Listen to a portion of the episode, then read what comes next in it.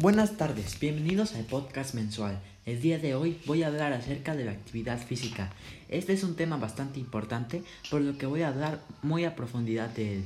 La actividad física se divide en tres tipos, que son las actividades de poco impacto, de mediano impacto de y de alto impacto. Estas sirven para distintas cosas. Las de poco impacto es para mejorar la flexibilidad y la respiración. El de mediano impacto es para ganar condición y el de alto impacto es para ganar masa corporal.